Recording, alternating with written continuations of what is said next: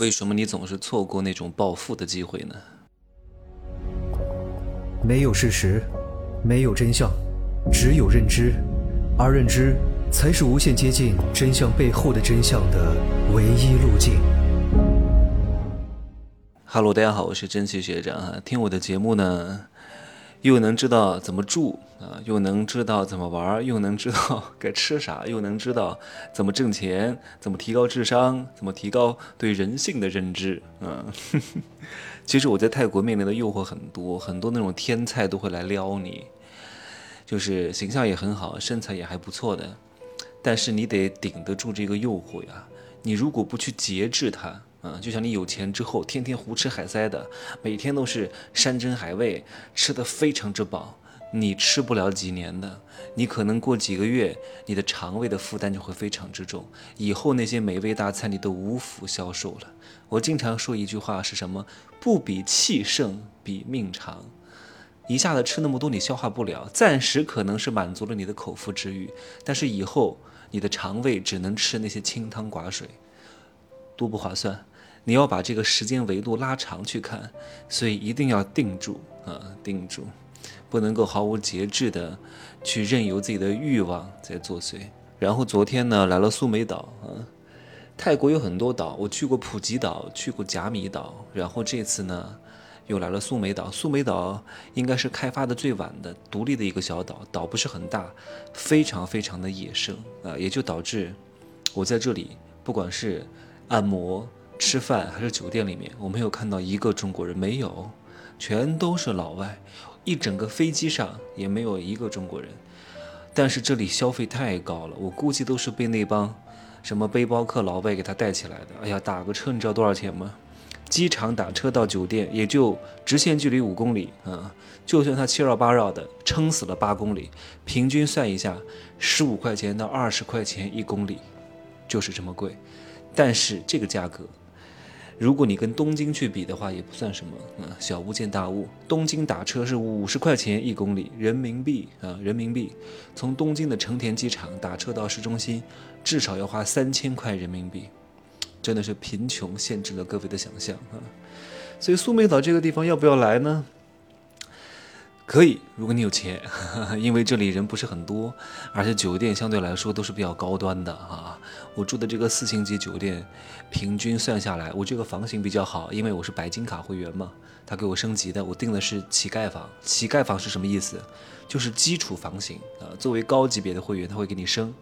这个房型，呃，我就不算这个房型了哈，就是我定的价格，三晚上花了我三千二百块钱，平均就是一千块钱一晚上。美居酒店啊，Makira，也就是四星级酒店啊，顶多它就是四星级酒店里面比较好的。听说这个酒店之前也是五星级酒店，后来经营不下去了，转手卖给了美居酒店集团啊。但是四星级酒店卖一千多一点点。也不便宜啊！那这里的五星级酒店旁边有一家叫圣泰兰度假酒店，三千多块钱一晚上。然后后天去丽思卡尔顿，也得三四千块钱一晚上。如果呢升到那个别墅套房，那就要六千块钱一晚上。我的天哪！吃东西也很贵啊，这里也没有什么商店，也没有什么超市啊，就来这完全就是泡酒店的。而且呢，我看所有的人都是拖家带口来。都是成双成对来，都是情侣来，就我一个人，我就看到好像就我一个人独自来旅旅游的。我来这只是换一下心情，在这好好工作而已啊，因为这里不会受到外面喧嚣的灯红酒绿的这种这种吸引。嗯，这个话题就讲到这儿了哈。另外呢，今天还有一个人问我，为什么他总是抓不住暴富的机会啊？什么暴不暴富的？你心中老是想的这两个字儿就不对啊！什么快钱？怎么挣快钱？怎么挣大钱？哎呀，你这些穷的叮当响的，什么都没有，你怎么能挣到大钱嘛？怎么能暴富嘛？对吧？所有暴富的人之前都是经历过很多的坎坷的，都是经历过很多的挫折的，承受了很多的失败的，都是不断的在努力的。只不过这个努力的刚好符合这个时代的发展趋势，他就成了。他不可能之前很懒，突然就暴富了吧？对吧？你抓不住机会呢，通常只有两个原因啊。第一个呢，就是你处在这种叫无知无觉的状态当中，你对赚钱没有什么欲望。你完全不关心任何赚钱的事情，叫两叫叫两耳不闻窗外事，一心只读圣贤书啊。或者呢，就是你认为你很勤奋，你很努力，但是你努力的勤奋的那个点儿不对啊，就是拍马屁没拍到对方去啊。前两天我在曼谷见了几个朋友，然后其中呢有一个朋友的什么助理又开始表扬我，哎呀，可是我觉得这个表扬很违心呐。他说：“哎呀，你怎么像零零后啊？”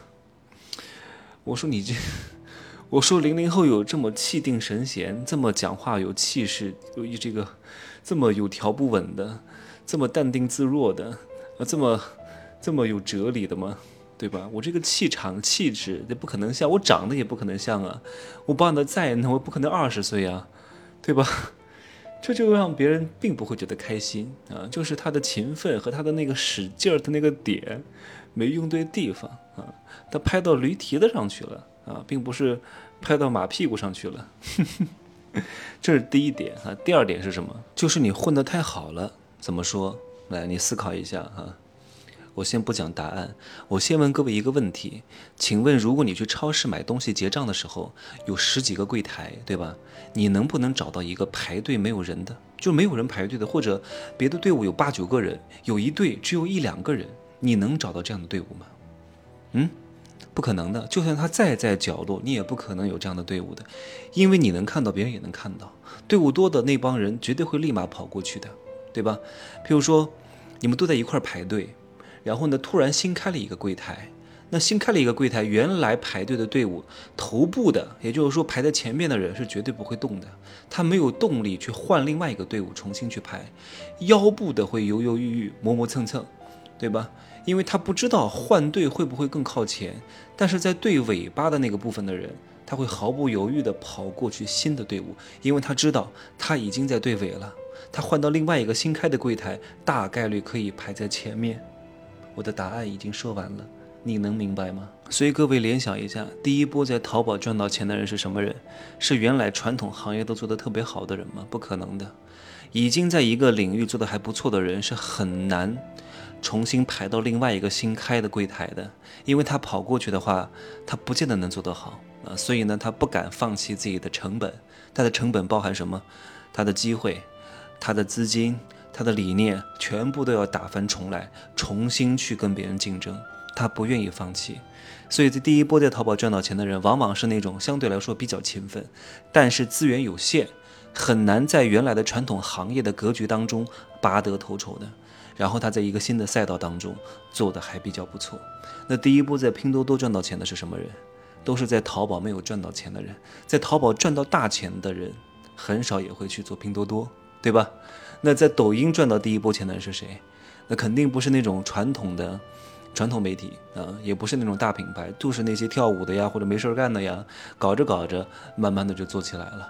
对吧？我们当年起家也是如此啊！你那个时候刚刚大学毕业，你有什么眼光啊？很虽然我大学的时候风光无两，获过很多奖，还是中华茶艺先生，也不怎么缺钱。但是你大学毕业后的那一年，在北京真的是非常艰难的。我身上最少的时候只有六千块钱，房子都租不起啊！因为这六千块钱对我来说很重要啊！你最后的棺材本儿，租房子要押一付三的。对吧？你押一付三，你租一下，这钱就没有了呀。你租个小卧室也得一千块钱左右吧，租不起啊。那只有找一个押一付一的，押一付一的，我实在是接受不了自己住地下室的，这是我的底线啊。但是我住的是民工中转房，要倒两趟地铁，还要再坐二十分钟公交车，还要再走十分钟的路。然后住在那个中转房里面的呢，就是那些外卖的，那个时候没有外卖，快递小哥、开早点铺的民工。很小的，很破的，哎呀，我就睡在那个厕所旁边。厕所，哎呀，我不是睡睡在马桶旁边啊，还是有墙隔着的，还是有门的，只不过很简陋。哎呀，我都不能想象。我在那住了一年，各位，那是我最艰难的时候。然后那个时候呢，我就刚好，嗯，因为我大学就有被动收入的观念和理念，只不过那个时候上大学的时候，你没办法，你没办法去实施。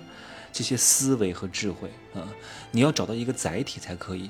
然后刚好呢，我那个时候虽然我经常去接商演，主持这个主持那个，还上过央视，在那段时间还主持过世界小姐中国区的总决赛，然后什么各种明星的活动，但是都是驴子拉屎外面光，没有多少钱的，两三千块钱一场，就是 朝不保夕的。而且你要知道，像这种商业主持啊，就是因为你年轻，你好看。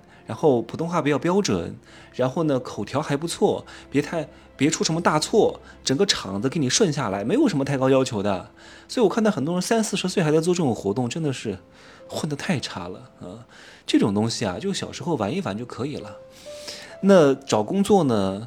哎呀，有这几千块钱，我实在是受不了，我就我接我接接受不了上上上班，你知道吗？我是没办法上班的人。然后刚好就遇到这个。移动互联网的红利啊，就是做新零售、组织行销，然后就慢慢开始做起来了，不断的开始谈人啊。那个时候真的是非常疯狂，第一年一天从早上十点钟谈到晚上七八点钟，一天要谈很好几波人。然后刚好朋友圈的红利还在，然后呢，大家对线上购物这些东西的认知度还没有那么高，然后又是一个新的品牌，然后就做得非常好，然后我就做了一年，我就拿到两万块钱一个月左右的被动收入，然后慢慢的就就扶摇直上，我差不多干了两到三年，团队也还挺大的啊，我就从北京离开了。那你说是因为我真的很有眼光吗？不，没有的，只不过是因为我我比较有这样的理念，然后确实也没什么钱，那没办法自己创业，我也不想上班，那只有干这个了呀，一个一个来呀，前期很辛苦的，被打击了很多的。别人说真奇怎么搞这个东西啊？好好的主持人不当，搞这个东西干嘛呀？对吧？那请问我如果当时能够在一个非常好的电视台做一个当红主持人，我还会去做这个吗？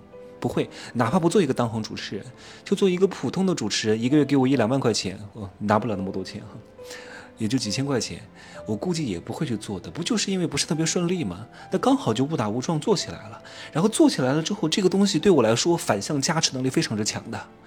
锻炼我的思维能力，然后谈话能力、销售能力、演讲能力，我的妈呀，综合受挫能力全都给他建立起来了。那个真的是太成长了，形形色色的人我都见过。每天要跟不同的人去谈，不同的人去销售，做组织激励，做领导力销售，我的妈呀，做当众演讲，对吧？面对不同的人，要从哪个角度去切入，上台怎么分享，对吧？要讲整个什么被动收入四象限。啊，什么穷爸爸富爸爸理论，然后什么管道收入，讲什么时代发展趋势，哇，很很大的成长的。然后有了这个这一段的历练，才能成就现在的我啊。当然，现在的我是多方面的因素构成的，那只是其中的一段而已。但是呢，却是非常非常重要的一段。很多人说真奇学长你的口才很好，是因为你是主持人。我说真不是。我说口才好不好和你学普通话、你的口条利不利索没有太大的关联，当然有一点点关联。这些东西都是我靠做那个行业累积起来的呀。你说的话的标准程度没有那么重要，你说什么很重要，对吧？所以很多成功人士呢，他总是喜欢美化自己，说我成功就是因为我当年的目光多么的精准啊，我就。我就选择了这个行业，所以我成功了，还真不是。很多人就是误打误撞，或者就是走投无路，对吧？没有那么多人是那种目光如炬的。如果眼光独到，可以判断每一个渠道未来的走向，真的有这么厉害啊？那他一定是投资界的神话人物。这样的人极少极少的，几乎是没有的啊！太多人喜欢把运气的成分归咎于自己的努力和优秀了啊！如果你现在，还是一个没有什么成就的人，我希望各位可以大胆试错，因为你没有什么太多的成本，你没有什么可失去的了呀，你就是一条不值钱的命，你还不去拼一拼，你怕什么呢？对吧？人生谷底了，再往下走也走不下去了，下面都是大地母亲了，你又不是穿你你又不是那个土拨鼠，你也不是那个土行孙，你钻不进去的。你就好好的跳一跳，或许还有点可能。我把各位拉到井沿上，别再掉下去了，拼吧！啊，只能这样了。努力不够，就靠拼命。嗯，希望各位加油努力赚钱。我今天发了一个朋友圈，我的爱好只有两个，我没有什么，呃，我的爱好就是赚钱和享乐啊。别人说哇，你这个人。那人生不就没有意义了吗？赚钱是所有东西的一切的综合因素的最终变现，怎么能叫没有意义呢？你没有意义能赚到钱吗？你不提供价值，你能赚到钱吗？对吧？所以我享受和赚钱这两个东西都是互为因果的。你更好的享受，你能够激发出你更好的赚钱的动力。你赚钱赚的越多，你能够更好的享受啊，就不断的互相促进、互通有无、互相扶持，就这样吧。希望各位开心顺遂，拜拜。